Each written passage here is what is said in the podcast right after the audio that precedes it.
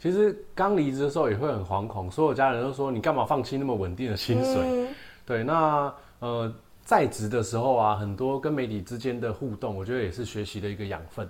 那直到我离开之后，才发现说，哦，我好像可以把我自己的擅长，比如说摄影、呃主持跟配音，甚至有一些公关的能力，放在我个人去试试看，能够结案。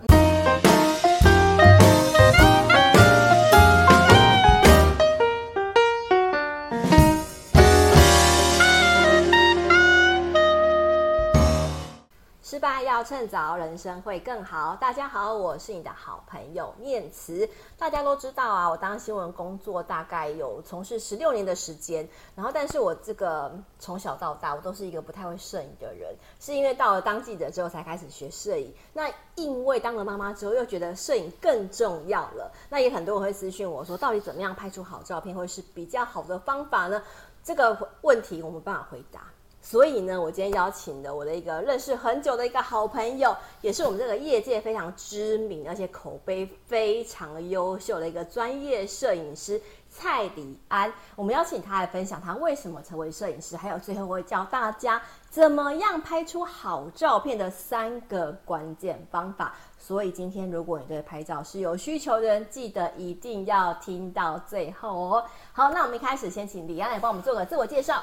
耶，yeah, 大家好，我是李安。大家好，Hello，念慈，好久不见。嗨，对，李安能不能跟我们分享一下你现在都在做些什么？嗯、好，呃，平面摄影师嘛，就是平常呢，除了上厕所跟洗澡之外，那随时随地都可以创作。那、嗯、呃，平常我是拍商业摄影居多，像是一些公关的或是品牌发表会。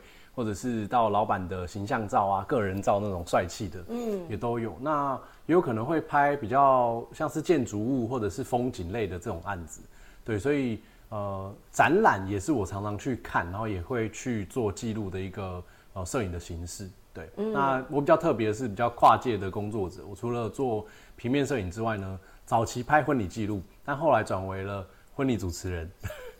所以就是比较特别的一些经验这样子。对，而且我知道李安好像就是中英文都很强大，对不对？还可以，还可以，对，对中英文沟通没问题，对。对你也有接中英文的主持吗？嗯、中英文主持有，但仅限于婚礼那种节奏比较舒服、比较浪漫的，我我蛮喜欢呃做做做中英文的这种婚礼的主持的形式这样。啊，我一定要跟大家讲一下哦，李安非常的帅气，嗯、所以大家一定要点开 YouTube 看一下他的他的照片哦。是就是李安呢，大学的时候有一个很厉害的一个。奖项是什么？跟大家分享一下。大学的时候有很厉害的奖项，我怎么突然不记得了？大学的时候曾经当选过什么？哦，就是我当选过 呃民传的国际先生吗？是这个吗？对对，因为当时学校办了一个就是要到海外去做招生的一个，等于说一个角色设定，嗯，那我就去参加这个比赛。嗯，那其实竞争对手很多，有像这个。在那个以前是棒棒糖男孩的小玉，对，其中一个竞争对手是他，你把他干掉了？没有，但我得了第四名，最后，对，当时就卯足全力，然后就模仿主播的播报的现场连线的那个技巧，嗯、然后跟决赛的时候呢，模仿猫王的 歌演唱，而且还去特别租全套的衣服，嗯、对，所以其实角色扮演这一块，就是只要你告诉我一个目标，一定是使命必达，就一定要赢就对了。啊。对所以其实李安这个一定要以这个宗旨哦，也放在他的专业里面，嗯、就是他的摄影，不论是主持或摄影，其实都非常非常的杰出啊。那像李安，我知道你大学念的传播相关科系嘛，对，其实传播科系有很多很多的发展，比如说你说你会主持，嗯、会表演，那其实应该进演艺圈啊，或者是进新闻工作，哦、那后来怎么会转到摄影师这个工作领域来呢？嗯，我发现就是。呃，其实，在学习摄影的过程当中，并没有发现自己原来是这么有擅长这件事情。但后来，因为得到一些肯定，比如说我的作品被放在校刊、校园刊物，啊、那慢慢的就成为了校园记者，然后在学校各个大小角落去拍很多很多的活动。嗯、对，虽然我没有太多打工经验，但是我透过很多的这个拍摄过程当中，我累积了我的生活费、我的稿费，啊、对，然后也参加了学校的摄影比赛。那因为这么多的肯定之后，我才渐渐发现说，那 好像真的值得投资自己在，比不管是器材或是花时间时间在经营摄影这一块。嗯，所以在大四跟研究所的时候，我就跟着老师的脚步，然后我就开始接了一些像婚礼记录啊这种比较呃大家呃比较平易近人的这个摄影的接案的方式来做做摄影的这个资历的累积，这样子。嗯哎、欸，所以你研究所毕业之后就去当摄影师了吗？嗯、还是有去做别的工作领域？研究所毕业之后，一开始在呃民传学校跟着老师做经济部的短期的专案，嗯，对。但后来呢，我就回到新竹清大当公关，嗯，对，当了一年的时间。那那段时间也是透过了呃把自己所学，然后结合新闻跟公关摄影那一块，然后服务。众多的媒体朋友们，所以念慈跟我也是老朋友了，就是在十几十十二年前了吧？对，就是有一些公关新闻稿的发布啊，文字的撰写啊，跟这个新闻照片的拍，也蛮尝试就是提供他们有比较好的优质影像来做使用。那你在清大当公关一年之后啊，就为什么你就马上去当摄影师了嘛？因为我后来知道李安离职之后，我觉得很可惜，因为我那时候就觉得他是一个非常认真，而且。真的使命必达一个好公关哎、欸，就是叫你做什么都可以做这样子，尤其尤其照片都拍的 比记比记者还要好。所以后来有一阵子你消失了，那我不知道你去哪里。嗯、那我再次知道你的消息，是看到你的脸书，哎、欸，你开始做接案摄影师了。我那时候就觉得哇，这个工作好适合你哦、喔，因为你当时就已经展现出你的能力跟这个魄力在。而且我后来觉得最厉害的是，李安界都是一些上市公司的一些大案子。我想说，天哪，这个东西。这是我当年认识那个小公关吗？怎么突然长大那种感觉？那你怎么达到这个地步的啊？嗯，其实刚离职的时候也会很惶恐，所有家人都说，你干嘛放弃那么稳定的薪水？嗯、对，那呃在职的时候啊，很多跟媒体之间的互动，我觉得也是学习的一个养分。那直到我离开之后，才发现说，哦，我好像可以把我自己的擅长，比如说摄影、呃主持跟配音，甚至有一些公关的能力。放在我个人去试试看能够结案，嗯，对，所以我就从离职之后呢，就开始做一些专案的拍摄，嗯，那也刚好有因缘机会接触到公关摄影，那只要客户觉得 OK，其实就会慢慢的延伸开来，那也很幸运的，呃，之后在这十年当中拍了很多台湾或者是世界知名的品牌，像是 Google，或者是有一些像是戴尔电脑啊，或是呃台湾本土的像 PC Home，嗯，这类。呃，都是知名品牌的一些发表会或者是形象这样子的拍摄，对，所以其实蛮幸运的。它带给我的就是其实也蛮大压力的，在每次拍摄的成长也是学习到蛮多。对，哎、欸，李安，但是我很好奇，就是你那时候刚离职啊，而且你那时候在业界其实不算是有名气，而且你那时候没有累积到太多的厉害的作品集或是厉害的客户，对，但是。你从这个可能比较没有名气、刚出刚出道的一个摄影师啊，嗯、你怎么到可以接到比如戴尔啊、Google 这样的一个很厉害的品牌？在中间你做哪些努力，或是中间有没有遇到一些挫折？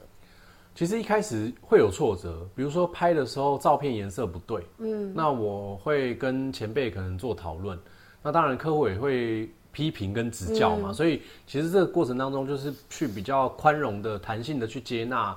呃，像是海绵一样的学习方式啊，嗯、那慢慢的可能一开始的薪水可能不高，那相对的也许压力就不会这么大，然后一直到慢慢累积到自己的知名度，开始在公关业界呃开始蔓延开来的时候呢，相对的压力就越来越大。那我就会不断的去检视自己，跟要求自己自己拍的时候呢，在现场有没有达到客户的需要，啊、对，然后我就会去用一个比较亲和的方式去。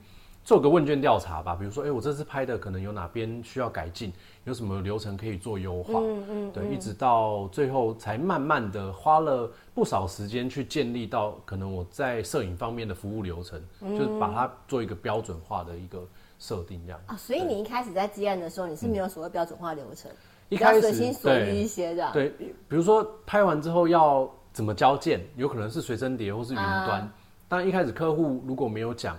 你可能就会说啊，那随身碟好不好？可是慢慢的可能变光碟，嗯、然后它的趋势就会改变。嗯，对，所以其实也是跟着客户一起成长，一起走。对。那你那时候刚离开清大的时候，毕竟就像家人说，他是一个有每个月固定薪水的一个工作。没错。那你刚离职那个时候，嗯、你的薪水就稳定了吗？不稳定了，对，我还花了很多钱，花了，我记得花了三十几万吧。一离职没多久就投资了一批器材。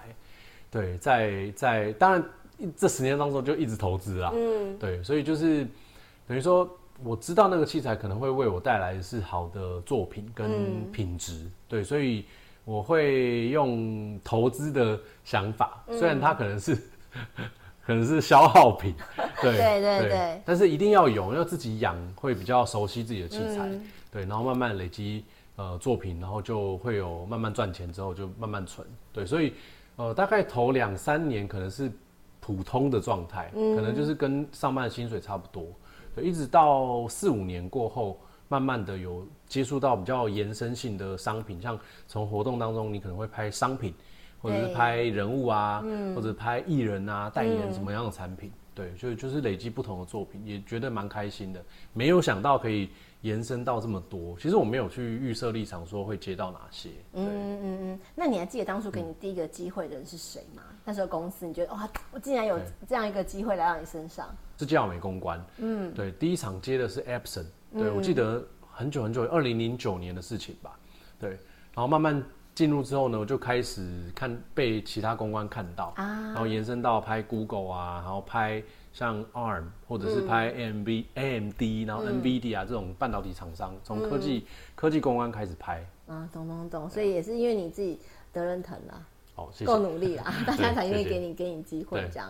那在这个过程当中，嗯、因为如果你离开青岛到现在，其实也十十多年了。对。那中间有没有遇过让你觉得，哎、欸，我曾经可能好累，我想放弃的一个状况啊？我、嗯、有一次我拍摄的时候啊，拍一个医美集团的员工日，然后他们拉到苗栗的一个户外有草地的这种餐厅去做员工训练，啊、然后其中一个桥段呢，居然是躲避球，可是。非常幸运的那一天下了滂沱大雨，我没有做任何雨雨备，我就背了两台很贵的器材，然后在雨中拍。嗯，那其实我也没有带助理，然后没有人帮我撑伞，我也不知道要对，那时候就傻傻就对，对，我就这样淋淋淋拍拍，就把它拍完了。拍完之后呢，就器材就坏了。啊，对啊。然后那时候我在雨中拍照，我怎么会那么蠢？对，那时候就觉得很沮丧，就是哎，怎么会，怎么会？这样子就是，呃，我不知道器材会坏吗？然后客户可能不知道自己不知道我的器材会坏吗？怎么也也没有人帮我 借我一把伞，没有都没有，就是这样傻傻的这样拍。嗯，对。后来才发现就是，嗯，可能要多一点的心思去预期哦。我今天面临的场地，它如果是室内或户外，它可能会需要怎么样的准备？对，所以其实经过过这一次惨痛的经验之后。嗯再下一次去接案的时候，就会去多一点分析。那我可能多可以多帮客户做些什么？嗯，也许是保护自己，或者是有利于客户。嗯，我们现场多准备好，有备无患嘛。对，还好我那天是完整拍完才坏掉。啊，那万一拍到一半坏掉，中间真的没有东西可以交接的话，那真的很更沮丧。对对，但是那那次对我来讲就是心情非常不好，因为我第一次觉得怎么那么无力的感觉。嗯嗯。对可是，在中间你都没有任何想要放弃的阶段吗？呃，有一个好处是我有点金鱼脑，啊、所以常常痛苦的事情就忘掉了，嗯，就有点不太好，但也蛮好的，嗯，对。然后再下一次遇到同样的事情，或是同样，比如说。很长时间的拍摄，或是要拍很久很久的，嗯，我才会想到，哎、欸，好像上次我觉得很痛苦，我怎么这次又忘记了呢？有点乐，太乐观。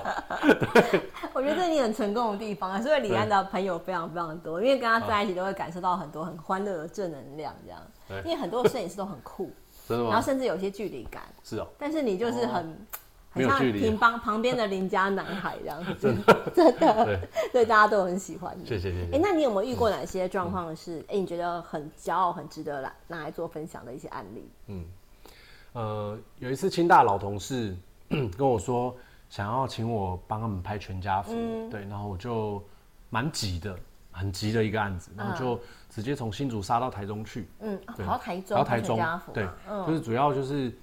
他跟她先生，然后跟她公公，呃，他们一家人一起拍照，嗯嗯嗯、然后还有小孩，还有公公婆婆这样子。嗯、可是拍完照没多久呢，其实呃，公公在拍摄的当下，其实他已经罹患癌症，啊、其实已经就是呃寿命没有很长。对对，那当时同事就给我的回馈是，哎、欸，谢谢你特别为了这个案子还下了台中，因为很赶。嗯，然后帮我们拍了这组全家福。嗯、那我下去，其实我也不知道公公生病这件事情，嗯、所以我就竭尽所能的跟大家引导啊、欢乐啊、拍照啊之类的。所以当下其实看不出来，看不出来。对，嗯、其实我觉得照片有一个魔力是，嗯，当你记录下来自己或他人很开心的面貌的那一刻，嗯、即使这个人或者是自己消失在这个世界上，那好像还会有一点魔力是。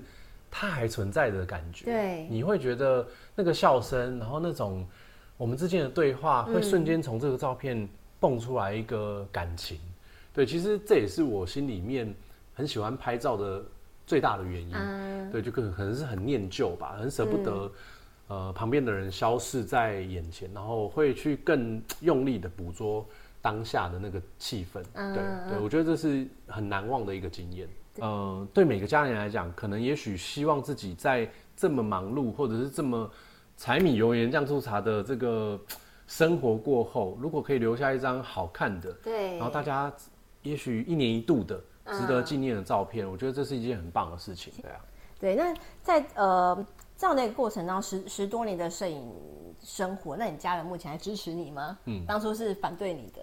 对，当初就哎、欸、觉得。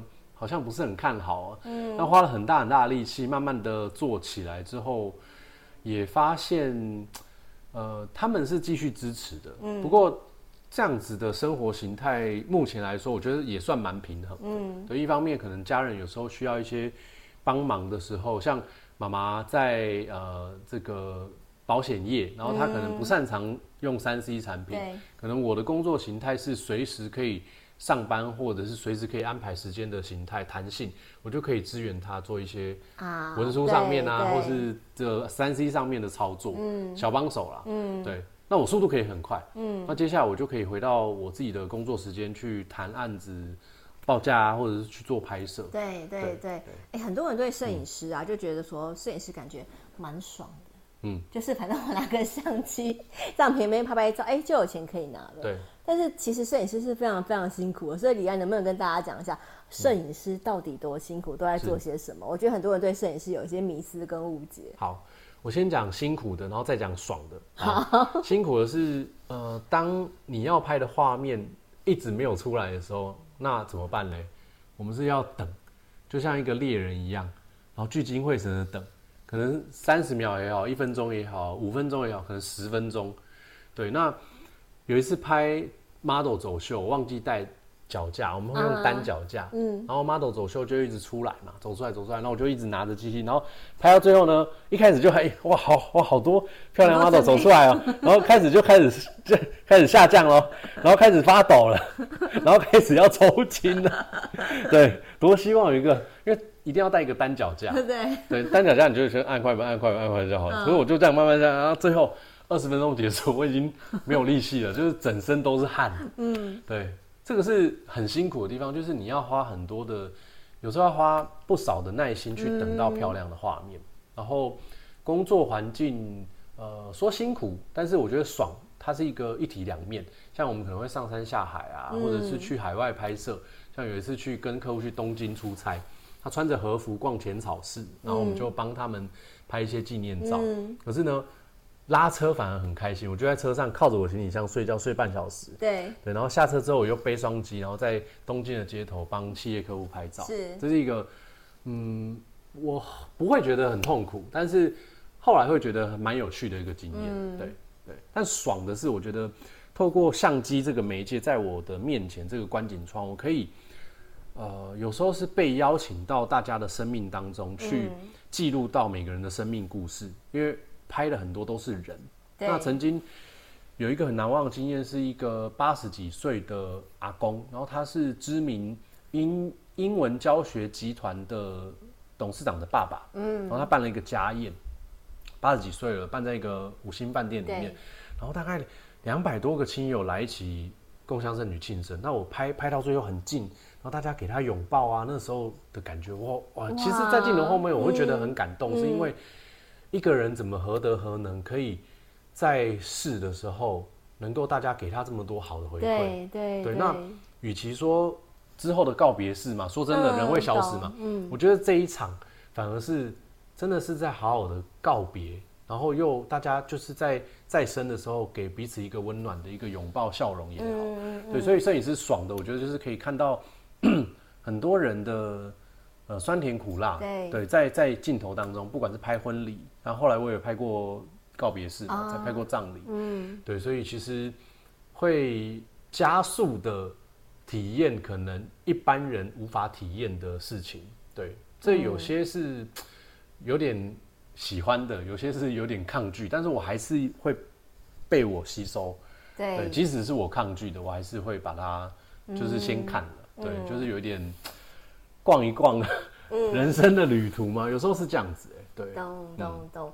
哎、欸，我们在拍照的时候啊，像一般是呃新闻记者在拍新闻照片的时候啊。嗯我们的老师都跟我们讲说，我们要当一个客观中立的第三者。嗯哼。但其实有时候会发现，当你太客观、太中立，你没没办法拍出好照片啊。对。就是，尤其是你现在变成一个接案的摄影师，你要去跟客户去做沟通，其实两方是要做一些对焦的。那如果今天我是一个客户，或是我是一个家庭，我可能要找一个摄影师来做一个拍照。对。我到底该怎么跟摄影师沟通，才能够我们在同一个频率上面？嗯，好。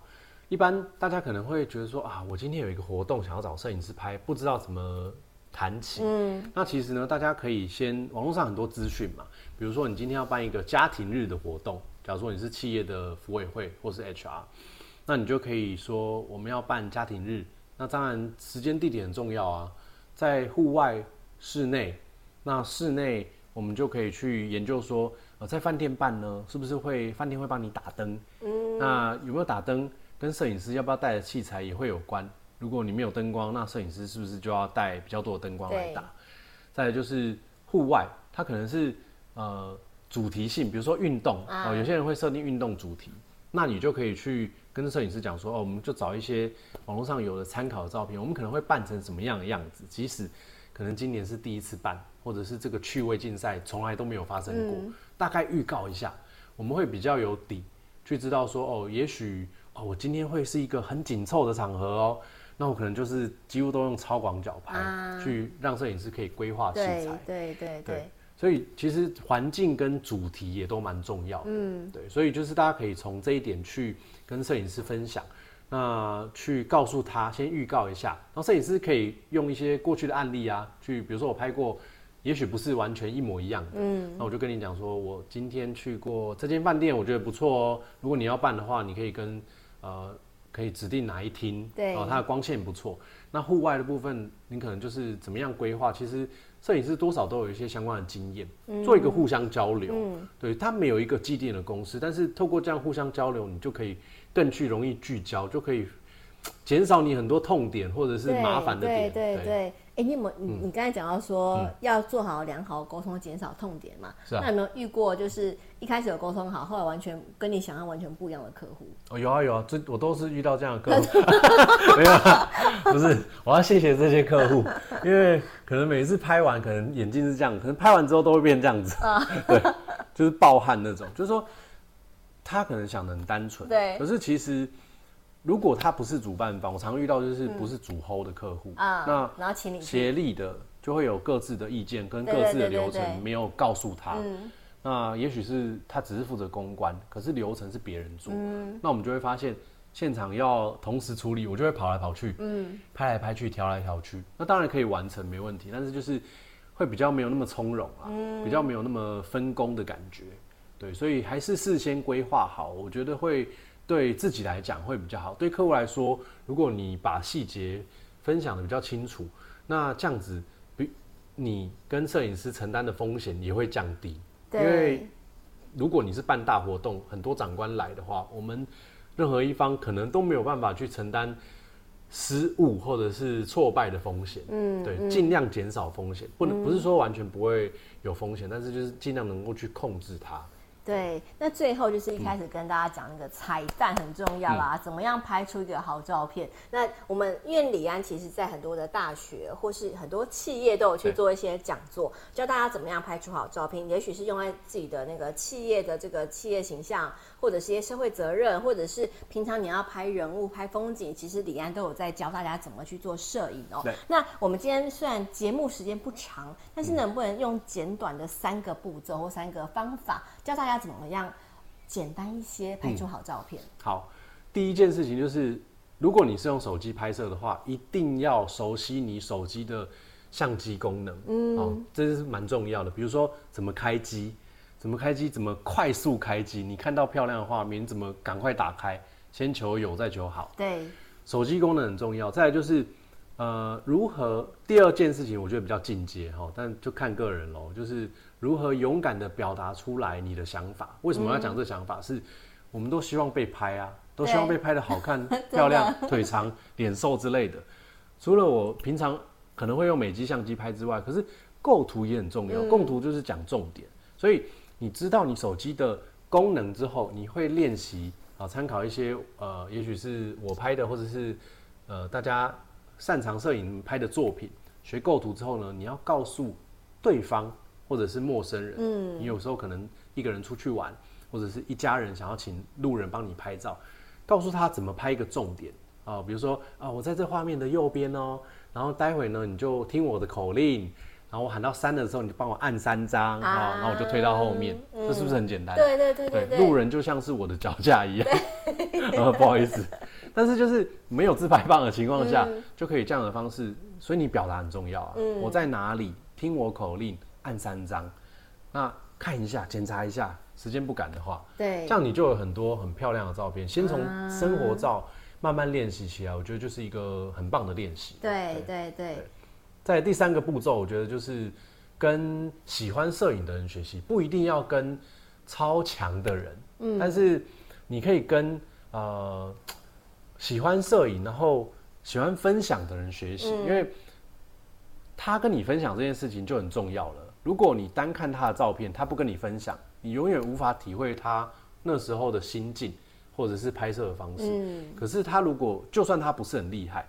他愿意跟你分享，你可以知道说他从什么样的角度看事情。比如说，我都会去教我的学生，你从一个一只小猫的角度来看世界，啊、那我是不是就会变很大？对，小猫看我变很大。对，我从书桌的角度在看我这个写功课的人，我是不是就有一个仰望天空的感觉？是是是。对，那我从小鸟角度看世界，那我是不是人都变得很小了？对，所以你可以去。这是比较更进阶版的，去揣摩不同角色的视野跟观点，嗯、这样子你在拍照片的时候，其实你就会跟别人不一样了。哎、欸，我觉得这三个其实很实用，哎，而且非常的接地气。对，毕竟你翻很多的摄影杂志或书籍都很有帮助。你知道，哎，讲到这个，我就要哀、嗯、哀怨一下。就我结婚的时候呢，啊哦、我曾经买了一本书给我老公，嗯、叫做《如何拍出好照片》。嗯那本书到现在放在我家厕所里面，大概十年都没有翻过，封膜还没有拆开，是不是？整个觉得天啊！后来我就决定买自拍脚架，比较实际一点。就是与其求别人呢，倒不如好好的自己去精进一些摄影的知识哦。那李安刚刚提到三个关键，第一个就是其实手机功能很关键的。对，我们常常会抱怨说啊，就是因为我没有单眼相机啊，我的相机不够好，嗯、所以才拍不出好照片。其实不见得是这样子的。其实现在的数位相机、数位手机都有很多很多很厉害的功能，嗯、真的不一定要单眼才能够拍出好照片。对但是最基本的是，你要先搞清楚你的手机怎么用啦。对，它其实可以调什么光线啊，对或是很多的一些滤镜都都可以用得到。那第二就是要勇敢的表达你的需求啦。如果今天不是自己拍照的话，记得跟你老公哈，或是跟路人。沟通清楚，我想要拍我的人大概多大，嗯、然后甚至可以给一下给他一些什么示范照片，或是直接拿着相机跟他讲说，哎、嗯，我大概要拍怎么样，他可能就会更更清楚，不错。会有一些那个理想跟现实的落差。对。那第三个就是找到愿意跟你分享的人，或者跟厉害的人去做一些学习，通过这样的一个方式，都可以教学相长，让自己的相片拍出更拍得更好，而且在脸书或 IG 上拿出来的相片比较不会尴尬。嗯。对，没错，这是很好的一个方法。好，最后最后就是李安呢，他本身有在进一个粉专，嗯、所以呢，其实我真的非常非常的推荐，就是如果今天有摄影需求，或是有些中英文主持的一些需求，都可以找李安。而且李安其实也是一个非常热情而且有礼貌的一个好男孩，谢谢，新好男孩的一个概念这样子。对，所以李安，如果今天大家有一些摄影或主持的需求，要去哪边找你呢？好，大家可以上我的粉专，就是中文的 Hello。然后要加一个惊叹号哦，我是李安，就是 Hello，我是李安，对，礼、嗯、貌的礼，安全的安哦。嗯，这是我的粉专。Okay, 对，如果大家有摄影或主持上的需求，大家欢迎大家就是上 FB 搜寻 Hello 惊叹号，我是李安，这样就可以在上面找到李安的一些作品啊，然后有些呃主持或摄影需求都可以发案给李安，然后让李安就是。现身在你面前，然后你可以亲身看到这个阳光好男孩，然后为你做出更好的一些服务。好，李安，今天谢谢你接受我们的专访。那也欢迎大家，如果对今天这一集的内容是觉得有兴趣的，或觉得好的，欢迎你在呃我们的 YouTube 或者 Podcast 按下我们的订阅，还有分享跟按赞，让这样的好内容可以分享给更多人。好，李安，那我们就一起跟观众朋友说再见，拜拜，拜拜。